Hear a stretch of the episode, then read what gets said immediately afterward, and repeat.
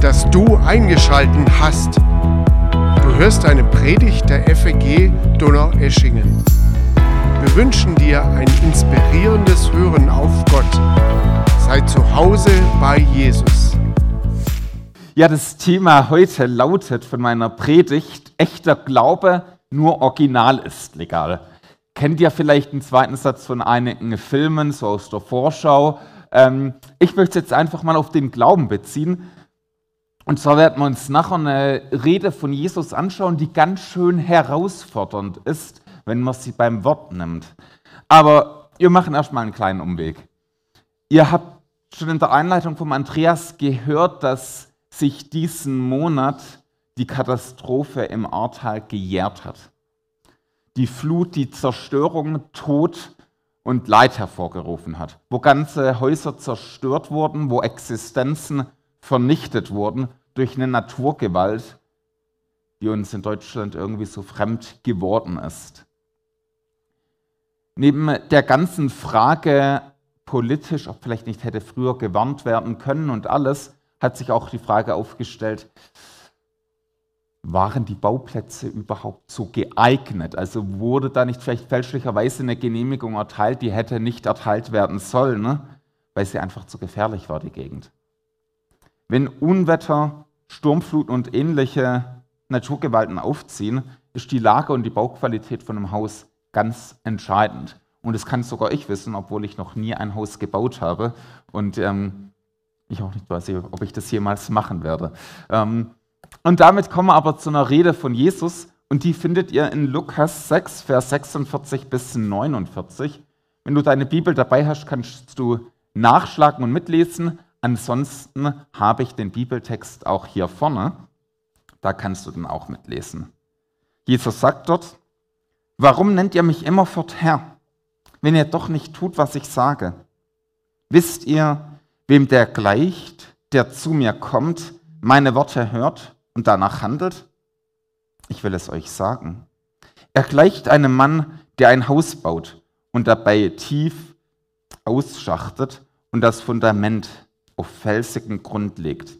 Wenn das Hochwasser kommt und die Flutwellen gegen das Haus schlagen, können sie es nicht erschüttern. So gut ist es gebaut. Wer aber meine Worte hört und nicht danach handelt, gleicht einem Mann, der ein Haus baut ohne auszuschachten und ohne ein Fundament zu legen. Sobald die Flutwellen dagegen schlagen, stürzt es in sich zusammen und wird völlig zerstört. Wir haben hier ein sogenanntes Gleichnis von Jesus. Also ein Gleichnis, das ist eine Art Vergleichsgeschichte, die Jesus erzählt. Jesus zieht also einen Vergleich. Im alten Israel war das Hausbauen schon damals keine Sache, die man einfach unüberlegt machen sollte. Es war eine Sache, die gute Planung gebraucht hat. Denn wenn man im Sommer unterwegs war, dann waren viele Flüsse auf Tiefstand. Es war heiß und wenn man so gedacht hat, okay, es ist Sommer, Sonne, ich möchte vielleicht doch näher am Wasser bauen, dann konnte das für den ersten Moment ganz nett sein, wenn man so in der Nähe vom, Fluss, vom Flüsschen ähm, sich eine Hütte hingesetzt hat. Das Problem war, im Winter oder schon im Herbst, konnte dieses Flüsschen zu einem reißenden Fluss werden und das Haus war dann plötzlich mitten im Fluss und konnte weggespült werden. Klug war der, der ein solides Fundament gelegt hat. Also der zum Beispiel geschaut hat, okay, wo ist das Erdreich stark, stabil, wo ist zum Beispiel auch ein felsiger Untergrund.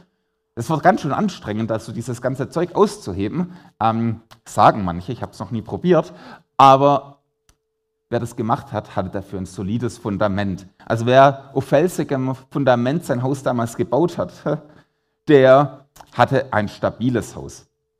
Ist wie heute, wer ein gutes Fundament im Haus hat, das geht nicht so einfach kaputt. Es konnte nicht einfach vom Wasser unterspült werden. Was die bessere Wahl ist, also ein schnelles Häuschen am Fluss, gemütlich, gute Lage, Badequalität gleich vor Ort oder ein anstrengender Hausbau mitten in einem felsigen Gebiet, das siehst du, wenn die Flut kommt, wenn das Unwetter abgeht, wenn die Katastrophen aufziehen. So ähnlich ist das beim echten Glauben, sagt Jesus. Jesus zieht hier den Vergleich. beim echten Glauben heißt es auch, es gibt Originale und es gibt Fälschungen. Nur Original bei Jesus ist legal. Jesus zeigt hier den Marker vom originalen Glauben, vom echten Glauben, was echten Glauben von Fälschungen unterscheidet. Es ist ein Glaube, der Hand in Hand geht mit dem Leben. Also der echte Glaube, der geht mit dem Leben Hand in Hand. Jesus, der zieht diesen Vergleich, dieses Gleichnis hier nach einer längeren Rede. Im Matthäusevangelium ist es die Bergpredigt, im Lukas ist es die Kurzversion von der Bergpredigt, also der gleiche Inhalt, nur etwas komprimierter, weil Lukas etwas komprimierter diese Rede zusammenfasst. Und am Ende kommt dann der Satz von der Bergpredigt, hey, ihr nennt mich Herr, aber warum tut ihr dann nicht, was ich sage? Also, das geht nicht. Und damit sind wir auch bei unserem ersten Punkt. Jesus sagt, es gibt Menschen, die bekennen sich zu Jesus und tun nicht, was er sagt. Menschen, die sagen, ja, ich gehöre zu Jesus, ja, klasse, super, aber hey, was er sagt, lass mal, das ist nichts für mich. Jesus kritisiert hier eine kritische Version des Glaubens. Ich würde sagen, eine Fälschung des Glaubens. Dieser Glaube sagt, yes, Jesus ist König der ganzen Welt. Super, Amen, Halleluja. Er ist der Sohn Gottes. Perfekt. Mit dieser Form von falschem Glauben kann man sogar begeistert von Jesus singen. Man kann im Lobpreis sogar tanzen und aufstehen. Man kann getauft sein, sogar Mitglied einer FEG sein. Vielleicht aber doch eher von einer anderen Kirche, aber nee, auch von einer FEG geht es. Ähm, Sie finden es super, dass Jesus Sinn im Leben gibt. Das wird als klasse bewertet, dass Jesus Sünden vergibt. Ganz klasse. Hoffnung gibt, Wunder wirken kann. All das finden Sie super. Aber was ist das Problem dabei? Was kritisiert Jesus an diesem Glauben? Warum dieses Gleichnis vom Hausbau? Und ich muss sagen, als ich dieses Gleichnis näher angeschaut habe, habe ich gemerkt, hey, was Jesus hier sagt, das ist ganz schön herausfordernd. Das hinterfragt mich volle Kanne. Also was ist das Problem? Das Problem ist, sie tun nicht, was Jesus sagt. Sie sagen, Jesus, ich nehme deine Vergebung gerne in Anspruch, aber sag du mir bloß nicht, was ich zu tun und lassen habe. Jesus, ich nehme gern von dir Segen entgegen, aber mein Leben, wie ich lebe, das geht dich gar nichts an. Ich entscheide immer noch alles selber. Jesus, was du sagst, ich prüfe es gerne, ob für mich was dabei ist und wenn ich es für gut empfinde, mache ich es vielleicht, wenn ich mal Bock drauf habe. Also, die sagen, Jesus, ich ordne mich dir nicht unter. Was ich privat mache, entscheide ich allein. Dein Wort darf nicht in mir mich reinreden. Wenn mich einer nervt, dann mache ich ihn fertig. Ich bin nicht bereit, daran etwas zu ändern. Wie ich mit meinen Mitmenschen oder mit meiner Familie umgehe, geht dich nichts an. Das entscheide immer noch ich alleine. Da lasse ich keine Luft dran. Warum soll ich mit dem Lügen aufhören wollen? Hey, ich lasse mir lieber eine Tür offen und mache das ganz gerne. Warum soll ich keine Pornos schauen? Hey, ich mache das gerne und ich will damit auch nicht aufhören. Warum soll ich deine Regeln zur Sexualität beachten und sie nur in der Ehe ausleben? Geht dich doch nichts an, was ich in meinem Schlafzimmer mache, Jesus. Warum soll ich mich dir unterordnen, Jesus? Ich sehe die Bibel als eine nette Empfehlung an. Ich nehme mir raus, was mir passt und diskutiere vielleicht noch gern drüber, aber unterordnen unter das Wort Gottes, no. Wenn ich etwas top finde, halte ich mich dran. Wenn nicht, bin ich nicht bereit, etwas zu ändern. Also versteht mich nicht falsch. Jesus redet hier nicht davon, von Menschen, die sagen, Jesus, ich gebe dir mein Leben und die in Sünde fallen. Das machen wir alle. Wir alle fallen in Sünde. Du und ich, wir machen das jeden Tag. Jesus redet nicht davon, wenn du einen fertig machst und es dir danach leid tut. Jesus redet nicht von Christen, die Jesus nachfolgen wollen und immer wieder versagen. Das machen wir alle da gilt Gnade gewinnt. Jesus redet nicht davon, wenn du ihm nachfolgen willst und auf einer Pornoseite landest, es danach bekennst und bereust vor Jesus. Jesus redet von Menschen, die sagen, Ich weiß, dass was ich tue falsch ist. Ich finde es geil und ich werde mich nicht ändern wollen. Ich bin nicht bereit, Jesus in mein Leben reinreden zu lassen. Von solchen Menschen redet Jesus. Das ist der falsche Glaube. Der falsche Glaube will sich Jesus nicht unterordnen. Er will den Segen von Jesus empfangen, ist aber nicht bereit, Jesus Herr sein zu lassen. Du kannst nicht Jesus als deinen Retter annehmen, ihn aber als deinen Herr ablehnen. Beides zusammen geht nicht. Beides gibt es nur im Paket. Jesus will immer Retter und Herr sein. Und damit kommen wir zum zweiten Punkt, dem fehlenden Fundament. Jesus zieht hier den Vergleich und sagt, wer zu mir kommt, also sich zum Glauben an Jesus bekennt, Jesus aber nicht das Leben bestimmen lässt, der ist wie ein Hausbauer, der ohne Fundament das Haus baut. Wie auf einem sandigen Grund. Die Flutwelle kommt, unterspült das Haus und das Haus stürzt ein. Das sind also die tatenlosen Hörer. Sie können es spannend finden, sich über Jesus zu unterhalten. Sie können Kommentare zur Bibel und zur Bergpredigt lesen und studieren. Sie können die Bibel sogar auf Griechisch oder Hebräisch vorwärts, rückwärts und seitwärts lesen und alle möglichen Zitate auswendig können. Und sie können die Bergpredigt ganz schön klasse finden und sagen, hey, wenn alle anderen danach leben würden, das wäre toll.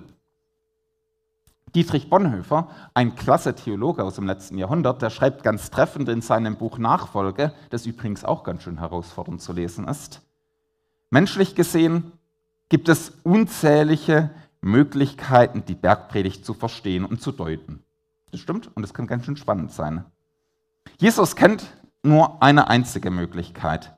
Einfach hingehen und gehorchen. Nicht deuten, anwenden, sondern tun, gehorchen. So allein ist Jesu Wort gehört.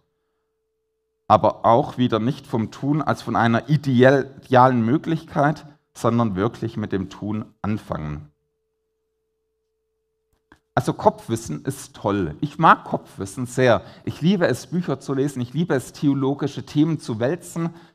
Theologie studieren ist sowieso was ganz Tolles. Ähm, kann ich jedem nur wärmsten empfehlen. Das macht auch richtig Spaß aber das allein macht den Glauben halt nicht aus. Wer sich nicht nach dem Wort von Jesus ausrichtet, wer nicht nach dem Wort von Jesus selbst leben will, dem sei geraten, sein Fundament zu überprüfen. Über einen Glauben, der nämlich nur aus Kopfwissen besteht, schreibt der Jakobusbrief in der Bibel. Genauso ist es mit dem Glauben. Wenn er keine Taten vorzuweisen hat, ist er tot. Er ist tot, weil er ohne Auswirkung bleibt. Und Vers 19, du glaubst, dass es nur einen Gott gibt? Schön und gut. Aber auch die Dämonen glauben das und zittern. Also wer die Aussagen von Jesus hört und sie ihnen zustimmt, hat immer noch zwei Alternativen. Er hat immer noch zwei Wege vor sich, die er gehen kann. Es gibt die formale Zustimmung und die ohne Auswirkung bleibt. Und es gibt die Zustimmung, die sich Jesus unterordnet, die mit der Zeit Auswirkungen hat, die sich im Gehorsam gegenüber Jesus zeigt. John Stott schreibt, das ist ein, auch ein toller anglikanischer Theologe, leider vor ein paar Jahren verstorben, der schreibt dazu, wir scheinen Jesus zu ehren, indem wir ihn den Herrn und unseren Herrn nennen. Wir sprechen das Glaubensbekenntnis und singen Lieder, die unsere Hingabe zu Jesus, an Jesus ausdrücken. Wir tun sogar einige Dienste in seinem Namen. Aber er ist nicht von unseren frommen, korrekten Worten beeindruckt, sondern fordert immer noch, dass sich unsere Ernsthaftigkeit in guten Taten und Gehorsam erweist. Vielleicht denkst du jetzt, ähm, okay, Johannes, ähm, ganz schön strange, was du bis jetzt gesagt hast. Du predigst doch sonst immer Glaube und Glaube allein. Allein durch Glaube, allein durch Gnade, hat doch auch Luther gesagt. Reicht es jetzt nicht etwa aus, dass ich an Jesus glaube? Reicht der Glaube an Jesus nicht aus? Meine Antwort ist, aber ja, natürlich, der Glaube an Jesus allein reicht aus. Aber dieser wahre Glaube hat Auswirkungen. Dieser wahre Glaube führt dazu, dass Jesus mein Herr ist. Und wenn Jesus mein Herr ist, wird sich über kurzem und langem einige Dinge in meinem Leben ändern, weil Jesus anfängt in meinem Leben aufzuräumen. Weil Jesus sagt dann plötzlich zu mir, hey Johannes, so kannst du nicht mit den Mitmenschen umgehen. Das geht nicht. Und Gottes Geist kann da ganz schön penetrant auf manche Punkte zeigen und sagen, hey, so geht es nicht. Und irgendwann stehe ich vor der Frage, okay, höre ich jetzt auf Gott oder sage ich, ich mache dann, ich verbarrikadiere mich. Also Gott verändert uns mit der Zeit immer. Das bedeutet übrigens nicht, dass man das immer nach außen so verzieht und dass ähm, ich mir damit den Glauben erreichen muss oder verdienen muss. Überhaupt nicht. Aber die Bereitschaft, sich Jesus unterzuordnen, ist ein Kennzeichen von einem Glauben. Jesus gibt es nämlich nur als Retter und als Herr. Beides nur zusammen. Eine Trennung von Glauben und Leben sieht Jesus nicht vor. Übrigens ein vorbildliches Leben ohne Glauben auch nicht. Also wer denkt, okay, ich lebe jetzt ganz gut, ich mache keinen Mist, ich tue gute Taten bringen, das ist schön, aber ohne Glaube bringt es einem am Ende bei Jesus gar nichts, überhaupt nichts. Die guten Taten sind am Ende vor Gott wertlos, wenn es darum geht, gerettet zu werden. Wahrer Glaube stellt dagegen sein Leben unter Jesu Führung und lässt sich von Gott bestimmen. Nach außen siehst du übrigens oft keinen Unterschied. Also wenn im Gottesdienst jemand mit einem echten Glauben neben einem mit einem falschen Glauben steht, du siehst den Unterschied nicht. Also du kannst den Unterschied kaum erkennen. Du kennst nämlich nicht das Herz. Du weißt das nicht mal, wenn du näher dran bist. Denn woher willst du wissen, ob jemand auf Gottes Herrschaft pfeift und sagt, so what, geht, ist mir doch egal, oder ob jemand tausendmal in die gleiche Sünde fällt und denkt, hey, eigentlich ich will Jesus nachfolgen und es tut mir leid, dass ich jetzt tausendmal meinen Nachbar einen blöden Punkt, Punkt, Punkt genannt habe, ähm, weil er mich geärgert hat. Also diesen Unterschied siehst du von außen nicht unbedingt.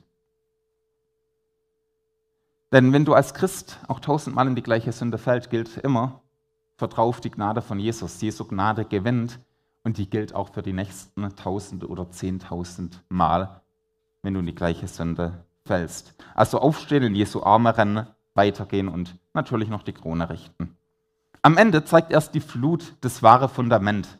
Erst die Flut zeigt, was wirklich drunter ist. So eine Flut können Krisen im Leben sein. Schwierigkeiten, Konflikte, Krankheiten, erlebtes Leid. Oder ganz am Ende die Flut vom Gericht Gottes. Ganz am Ende die Flut, wo wir vor dem Richterstuhl Gottes sehen, wo das Fundament untrüglich deutlich wird. Am Ende gilt, es kommt auf den wahren Glauben an. Bei Gott ist nur original legal. Und damit gehen wir zum originalen Glauben. Das ist das Haus auf dem felsigen Fundament. Jesus spricht, wisst ihr, wem der gleicht, der zu mir kommt, meine Worte hört und danach handelt? Ich will es euch sagen, er gleicht einem Mann, der ein Haus baut und dabei tief ausschachtet und das Fundament auf felsigem Grund legt. Wenn das Hochwasser kommt und die Flutwellen gegen das Haus schlagen, können sie es nicht erschüttern, so gut ist es gebaut. Hier präsentiert Jesus den echten Glauben. Es ist ein Mensch, der ganz zum Glauben an Jesus gekommen ist. Jesus nennt hier drei Kennzeichen davon. Es ist ein Mensch, der zu Jesus kommt, der sein Wort hört und der sich Jesus unterordnet, der nach seinem Wort handelt, also Jesus gehorcht. Echter Glaube zeichnet sich dadurch aus, dass ich Jesus als meinen Herrn bekenne und unter seiner Führung lebe. Ich komme zu Jesus, ich bitte ihn für meine Schuld um Vergebung und ich nehme ihn als Herr in meinem Leben auf. Das nennen wir Bekehrung. Ich erfahre, dass Jesus mir meine Schuld vergibt, weil er am Kreuz dafür bezahlt hat. Ich unterstelle ihm mein Leben ganz. Hier hörst du richtig auf Jesus, weil du die Einstellung hast, ich bin bereit, mich von Jesus verändern zu lassen. Hier hörst du richtig auf Jesus, weil du bereit bist zu sagen, Jesus soll wirklich der König in meinem Leben sein und er hat das letzte Wort in meinem Leben. Aus der Beziehung zu Jesus und dem mit Jesus unterwegs sein geschieht dann die Nachfolge. Übrigens, ich vertrete kein Christsein nach dem Motto, du kommst zu Jesus und du musst perfekt leben. Macht keiner von uns, mache ich auch nicht. Sondern ich vertrete das Christsein ist, ich bin mit Jesus unterwegs und ich lasse mich immer wieder auch von Jesus korrigieren und bei allen Rückschlägen wird Jesus meine Hand nehmen und sagen, Johannes, wir gehen weiter. Und obwohl du jetzt da 10.000 Mal auf die gleiche Stelle auf die Nase gefallen bist und vielleicht schon eine platte Nase davon hast, wir gehen weiter und Jesus geht voran und führt mich. Die Einstellung ist die entscheidende. Ich bin bereit, von Jesus zu lernen und mich ihm unterzuordnen. In Jakobus 1,22 heißt es, hört euch diese Botschaft nicht nur an, sondern handelt auch danach. Andernfalls betrügt ihr euch selbst. Nochmals, es geht nicht darum, perfekt zu leben. Es geht nicht darum, nicht in Sünde zu fallen. Das machen wir alle. Es ist die Einstellung, Jesus, du sollst regieren. Nur du sollst das letzte Wort in meinem Leben haben. Jesus, ich gehöre dir ganz. Jeder Bereich in meinem Leben gehört dir. Du hast das Vetorecht in allen Punkten und ich kann nicht sagen, Jesus, hier darfst du nicht rein, das geht dich nichts an. Du hast überall das Sagen. Als solcher Christ mit diesem Glauben baust du dein Haus des Lebens auf das richtige Fundament, auf den Felsen. Und der Fels ist Jesus Christus. In 1. Korinther 3,11 steht, das Fundament ist bereits gelegt und niemand kann je ein anderes legen. Das Fundament ist Jesus Christus. Jesus ist das Fundament, er ist der Fels, der hält. Er hält auch dann, wenn eine Sturmflut kommt. Wenn dein Leben dir entgleitet, dann ist er der Fels stabil, auch wenn du dich total instabil fühlst. Jesus bleibt stabil. Wenn Leid ein Unwetter auflöst, Jesus ist der Fels und Jesus bleibt stabil, auch wenn wir das Gefühl haben, dass der Boden unter unseren Füßen weggeht. Jesus bleibt stabil. Und wenn die letzte Flut mit dem Tod kommt, auch dann bleibt dieses Fundament, dieser Fels stabil. Wenn du vor Gott stehst, der Fels, auf dem du stehst, Jesus wird dich tragen, seine Liebe wird dich umschließen und zu Gott ziehen. Jesus Christus ist der Fels und echter Glaube baut auf dieses Fundament, das Jesus Christus ist. Echter Glaube öffnet sich für sein Wort, echter Glaube ordnet sich Jesus unter. Nicht das Gute, was wir tun, rettet vor Christus. Unser Leben wird von Christus geprägt. Nur Christus rettet. Er ist das Fundament, auf dem wir stehen. Wenn wir mit ihm unterwegs sind, werden wir geprägt. Und das wird unser Leben lang weitergehen. Ich komme zum Schluss. Wie berühmte, bei berühmten Gemälden ne, gibt es auch im Glauben Original und Fälschungen. Das falsche Evangelium will Jesus mit seiner Vergebung haben, aber keine Nachfolge. Es will Christ sein ohne Umkehr, Glauben ohne Bekehrung. Das echte Evangelium, das Original, kehrt zu Jesus um in der Bekehrung, lässt sich darauf ein, mit Jesus unterwegs zu sein, ist bereit, auf Jesus zu hören, lebt von seiner Vergebung und Gnade bei all dem Versagen, das wir jeden Tag erleben der echte Glaube hat das Fundament, das auch im Extremen hält, wenn wir selber wie ein Kartenhaus in uns zusammenfallen.